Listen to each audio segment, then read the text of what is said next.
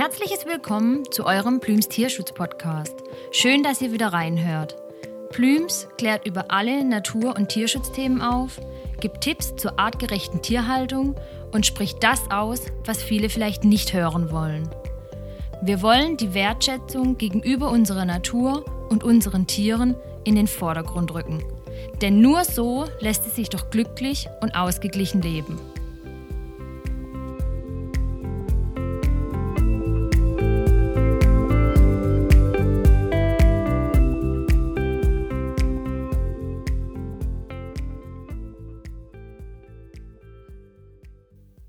Hi ihr Lieben, da sind wir wieder. Nach der letzten Podcast-Folge, dem Zirkus, knüpfen wir heute mal direkt mit dem umstrittenen Thema Zoo an. Ist es denn eigentlich notwendig, dass wir, wann wir wollen, Wildtiere, exotische Tiere und Tiere von anderen Kontinenten zu jeder Zeit in echt betrachten können? Und warum gibt es Zoos und für was sind sie denn gut? Also besser gesagt, was machen die Zoos mit den Tieren eigentlich? Jetzt aber mal kurz vorab zu den Zahlen und Fakten. Allein in Deutschland gibt es rund 800 Zoos und zooähnliche Einrichtungen wie Wildparks und Vogelparks. In diesen Einrichtungen befinden sich oftmals Tiere wie zum Beispiel Löwen, Elefanten, Tiger, Eisbären, Kängurus, verschiedene exotische Vogelarten, Reptilien und auch Unterwassertiere wie Seelöwen und Robben und natürlich viele weitere Tiere. Ein Zoo ist ein Gefängnis, schlichtweg unumstritten. Dort ist es alles andere als artgerecht, denn Tiere in ihrer natürlichen Lebensweise so extrem einzuschränken, nur um uns, der Gesellschaft, Unterhaltung bieten zu können, ist ja wirklich alles andere als normal. Die Tiere werden in ihrer Lebensweise immens eingeschränkt, nehmen hier zum Beispiel Verhaltensstörungen an und sind weit weg von einer artgerechten Unterbringung, denn kein Wildtier der Welt kann in Gefangenschaft artgerecht untergebracht werden. Das muss uns allen klar sein. Ihre Instinkte verkümmern. In freier Natur zum Beispiel würde ein Elefant rund 20 Kilometer am Tag zurücklegen und ein Schimpanse würde sich in einem Territorium von über 70 Quadratkilometern aufhalten. Kein Zoo der Welt kann das nur ansatzweise bieten, im Gegenteil. Meistens sind die Unterbringungen so winzig, dass die Tiere abnormale Verhaltensmuster aufweisen. Viele zoologische Gärten, Zoos und auch Tierparks schieben immer wieder das Argument den Artenschutz vor. Also wirklich ein absolut haltloses Argument, denn überlegt doch mal. Nur rund 20 Prozent aller bedrohten Tierarten leben in Zoos. Nur drei Prozent der Reptilien. Alle anderen Tiere sind in ihrem natürlichen Lebensraum nicht bedroht. Im Grunde werden die Besucher und die Interessenten ja regelrecht, sagen wir, hinters Licht geführt.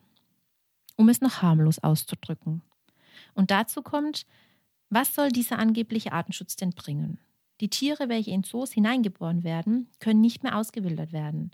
Davon mal abgesehen wird dieses Ziel auch nicht wirklich verfolgt.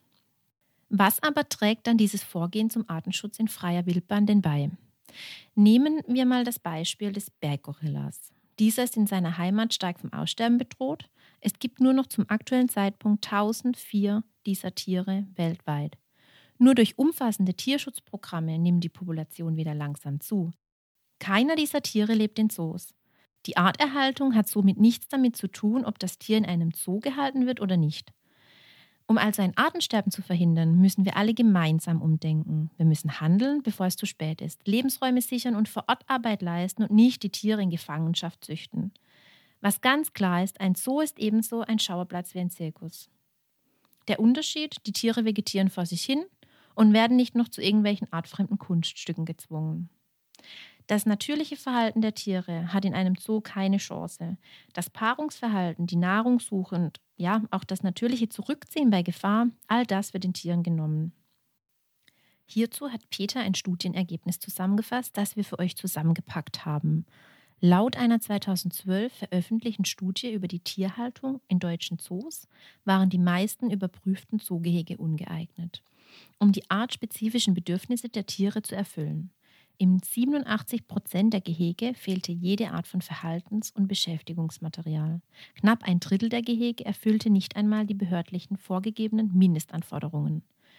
Der Sprecher des WWF sagte 2012 in einem Interview, dass ausnahmslos alle Tiger in Zoos verhaltensgestört sind. Eine Studie von Wissenschaftlern der Universität Kent belegt, dass Schimpansen in Gefangenschaft psychisch krank werden.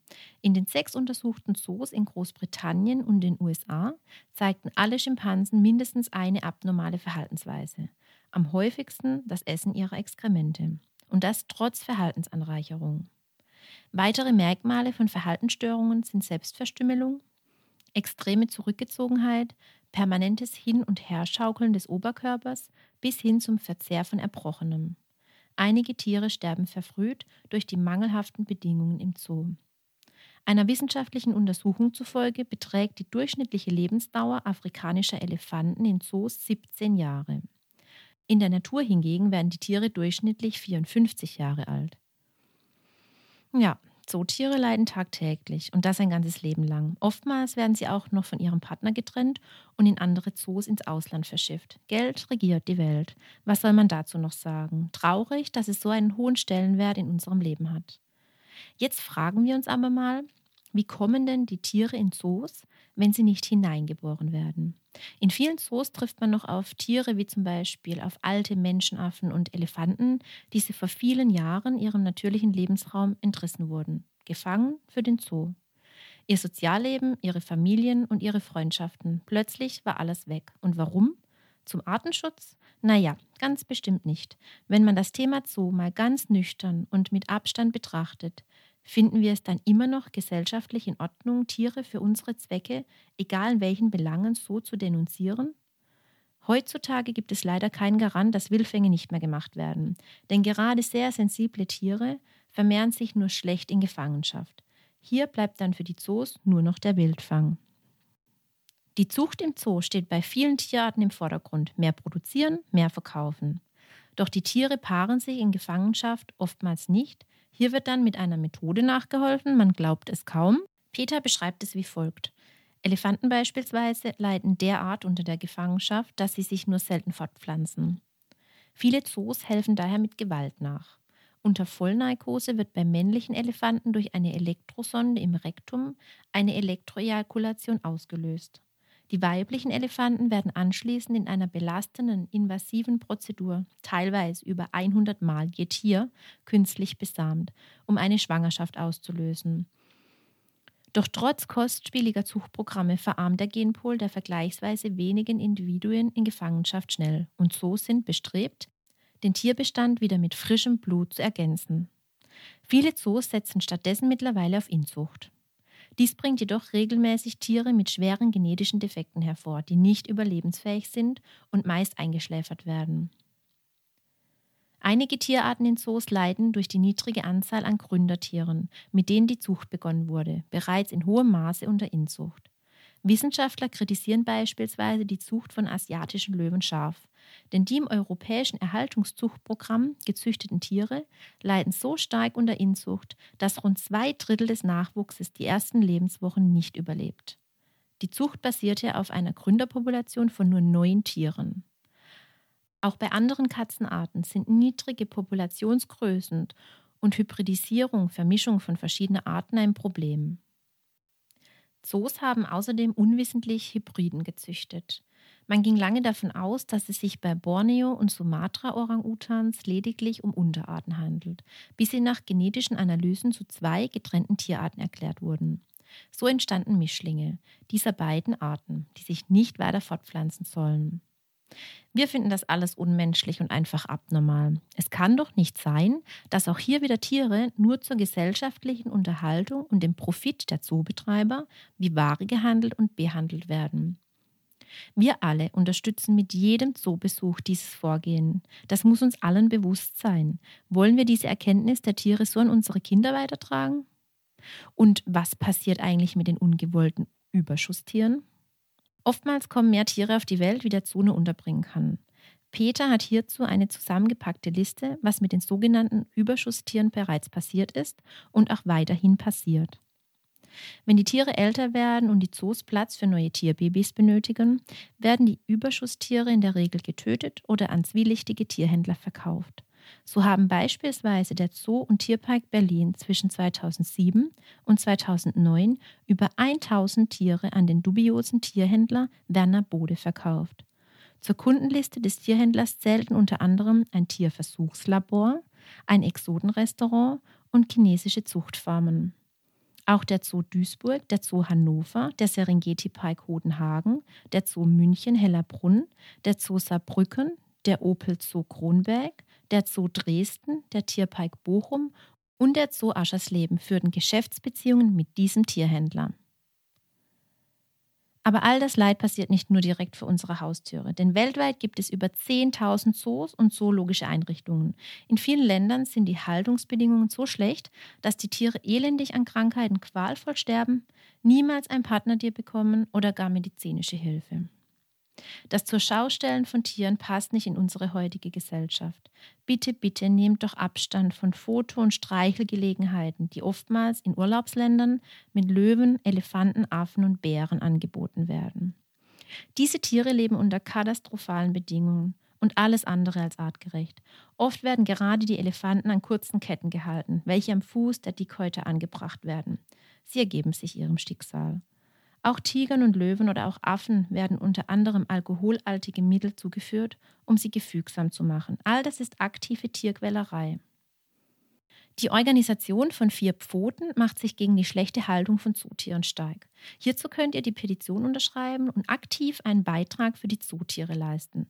Den Link dazu findet ihr auf unserer Website unter dem dazugehörigen Blogbeitrag.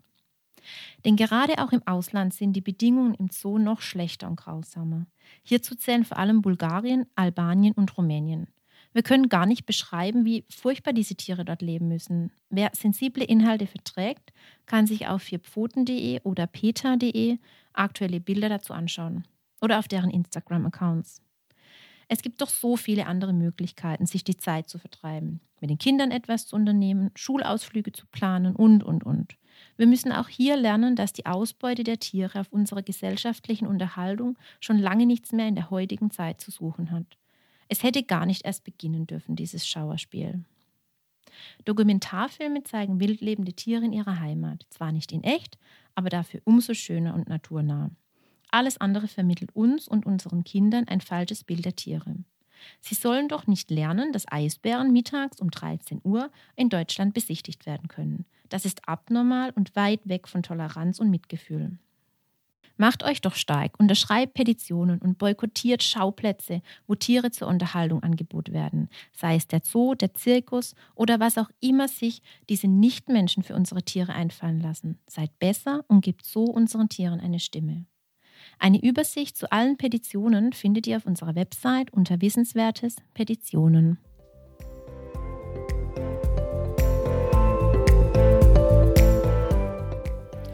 Danke, dass ihr wieder reingehört habt und somit Interesse an den so wichtigen Themen zeigt und gleichzeitig einen Beitrag zum Tierschutz leistet.